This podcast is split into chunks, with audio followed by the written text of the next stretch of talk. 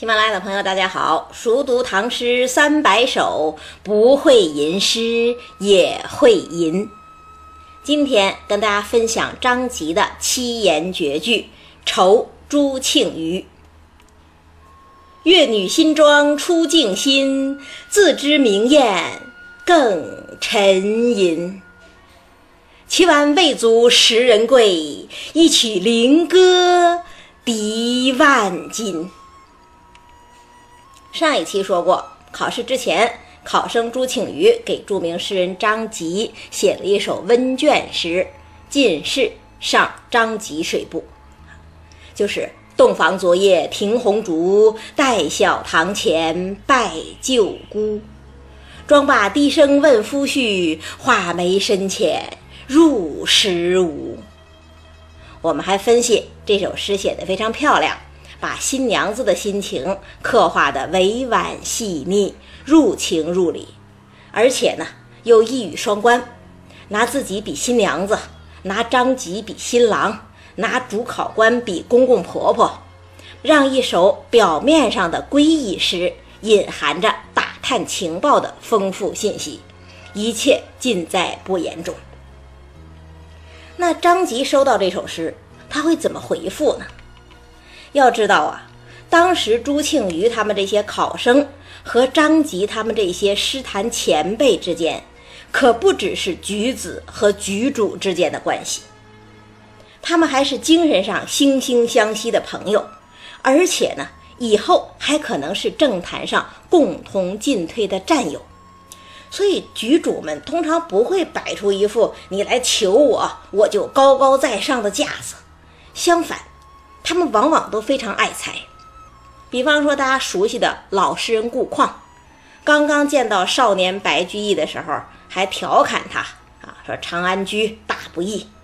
等到看了他的《赋得古原草送别》之后，马上就说有才如此，居易何难？一点不摆前辈的架子。更热情的还有杨敬之啊。江南举子相思把自己的诗集托人送给老诗人杨敬之，杨敬之看了之后大为赞赏，马上就请相思到家里见面。一见之后呢，就更加倾心了，当即赋诗一首：“处处见诗诗总好，机关标格过于诗。平生不解藏人善，到处逢人说相思。”到处都看你的诗写得好，等到见了你这个人呢，比诗还好。我这个人平生不解隐藏别人的好处，所以从今以后我到处就都宣传你的好。这就是成语“逢人说相”的来历呀。直到今天，替别人说好话还叫说相。这种举子跟举主之间亦师亦友的风尚。其实也正是唐朝风雅的一部分。张籍当年不是也受制于大诗人韩愈吗？现在自己也成了前辈了，看到朱庆余这样聪明伶俐而又文采飞扬的后辈，他又会怎么表态呢？张籍呀，选了一个作为诗人最得体的表态方式，他回赠给朱庆余一首诗，就是这首。愁朱庆余。那这首诗怎么写呢？看第一句：“越女新妆出镜心。”越女自然就是越帝的女儿啊。春秋时期，越国的都城在绍兴，那所谓越女，大体就相当于现在浙江省的女孩子。越女在中国古代素以美貌著称啊，西施就是典型代表嘛。那什么是静心呢？所谓静心，就是镜湖之心呐。镜湖又叫鉴湖，就是贺知章晚年入道的地方，波光粼粼，清澈见底。俗话说：“一方水土养一方人。”越女为什么漂亮啊？当然跟当地山清水秀的自然环境息息相关。所以诗人提到越女，也往往和镜湖联系在一起。比方说，诗仙李白就讲了：“镜湖三百里，菡萏发荷花。五月西施采，人看爱若鸦。当然，你读人看爱若耶也没问题。那诗圣杜甫也讲啊：“月女天下白，镜湖五月凉。”月女、镜湖、西施本来就是三位一体的关系，因为有这些固定意象，所以张籍一句“月女新妆出镜新”，虽然好像没写什么，但是美感已经自然就出来了。月女本身就是美的，何况又是新妆，就更是锦上添花了。这还不够，月女新妆之后。还要划着小船儿划出镜湖的湖心，这是什么形象啊？这就是采莲女的形象啊！我们之前已经讲过三首采莲曲了，在唐诗里，采莲女本身就是水乡平民美女的代名词。把月女、新妆、静心这三个词一叠加，其实。也就是三种最美元素的叠加。那叠加之后呢？一个既淳朴自然又摇曳多姿的江南佳丽，不是已经呼之欲出了吗？那月女这么美，她自己怎么看待这个问题呢？看下一句：“自知明艳更沉吟。”这一句写的真好。什么是沉吟呢？所谓沉吟，就是犹豫不决，就是没把握呀。这月女明明知道自己长得美，为什么还会犹豫，还会没把握呢？这恰恰是因为她爱美呀。人越是美，就越爱美，越爱美，对美的要求就越高，就越觉得自己还不够美。那有了这样的心态，当然就会沉吟，就会不那么自信。这就是自知明艳更沉吟。那对于一个姑娘来讲，自知明艳更沉吟是好还是不好？当然是好。这说明她在美丽的容貌之外，还有一种美丽的精神。她是庄静自重的，所以她爱美。追求美，同时呢，她又是淳朴而谦逊的。她不会因为自己美就觉得不可一世，觉得满世界都装不下自己。相反，她还有点怯生生，有点犹豫，有点不自信。这是一种多可爱的态度啊！一个姑娘既有美丽的外表，又有美丽的精神，别人会怎么看待她？怎么评价她呢？看下两句：“齐完未足十人贵，一曲灵歌敌万金。”这是在做什么呀？前面两句是在单写这个越女的美，这两句是在拿这个越女跟其他美女比较。什么是齐完呢？所谓齐完。就是齐地出产的白色细绢呢。古代齐鲁地区纺织业发达，所以杜甫讲开元盛世，标志不就是齐完卢镐车斑斑，男耕女桑不相识吗？那齐完呢，又可以代指珍贵丝织品。在这句诗里，再引申一步。还可以代指穿着珍贵丝织品、打扮的珠光宝气的姑娘。那这样的姑娘美不美呀？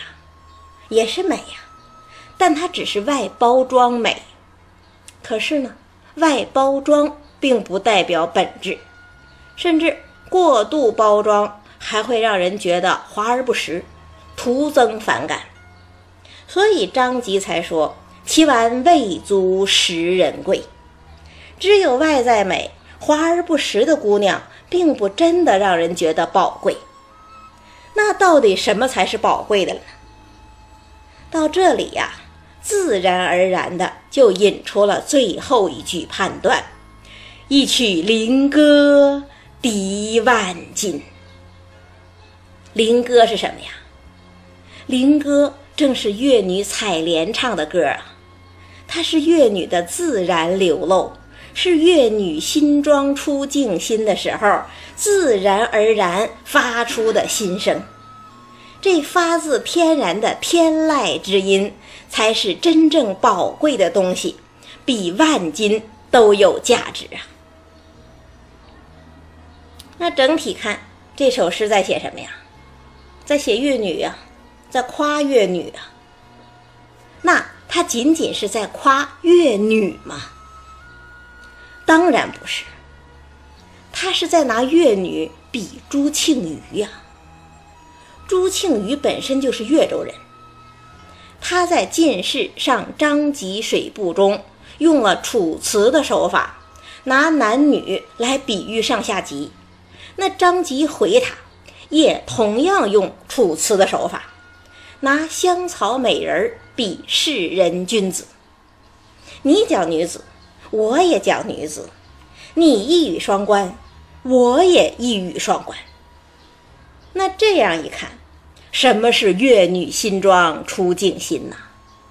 这可不是仅仅在讲一个天生丽质而又擅长后天修饰的越女划出了镜湖的水面，而是说你朱庆余既天资聪颖，又勤学苦练，现在终于走出乡野，走上了人生的舞台。这是一种理解。那还有一种理解，说静心的静啊，除了指镜湖，还可以指镜子。这样一来呢，所谓越女新妆出静心，就不是越女划出了镜湖，而是指越女化好妆的脸映在了镜子上。那引申开来。又可以指朱庆余的才华和修养都反映在了诗文里，反映在了考卷上。这样理解可不可以？当然也可以。诗无达姑啊，都讲得通，意思也都好。那什么是自知明艳更沉吟呢？这也不仅仅是在说这个乐女明知美貌还不自信，而是说。你朱庆余明明知道自己水平很高，干嘛还要担心得不到主考官的赏识呢？那奇完未足食人贵呢？当然也不仅仅是说有些小姑娘穿得漂亮，但并不可贵，而是说你不要担心有些考生包装的好，或者有些过硬的背景。你需要知道，那些都是外在条件，并不真的让人佩服、受人尊重。那什么又是一曲灵歌敌万金呢？当然，也不只是说越女发自内心的灵歌价值万金，而是你那一首用心书写的《进士上张籍水部》，已经深深的打动了我。我看好你了。所以呀，朱庆余的行卷也罢，温卷也罢，在张籍这儿通过没有？当然通过了。那张籍有没有做违规行为，擅自提前告诉考生考试结果呀？当然也没有啊。人家举子也罢，举主也罢，不都在那谈论着美丽的姑娘吗？彼此隔空一笑，心领神会。这才是高手过招啊！你看，同样是赞赏考生，顾况的有才如此，居易何难啊？太没有诗意了，这就是一句话嘛。杨敬之的平生不解藏人善，到处逢人说相思，又太直白。比较起来，张籍这首《愁朱庆余》。才真是风流韵界，而又妙趣横生，配得上朱庆余那首《进士上张籍水部》。而且师生两人的风格气质真搭调啊！所以后来人都讲，学张籍的诗人很多，但只有朱庆余跟他最像。大家看这两首诗，不是已经感觉出来了吗？再读一遍。越女新妆出镜心，自知明艳更沉吟。其完未足十人贵，一曲灵歌抵万金。唐朝有这么风雅的举子，又有这么风雅的举主，真是一个诗人和诗歌的黄金时代。那么，当时的科举考试真的就考出了好诗吗？其实也没有。流传到今天的唐代应试诗，其实没几首。下一期我们就讲一首流传最广，但同时又是违规之作的应试诗——祖咏的《终南望雨雪》。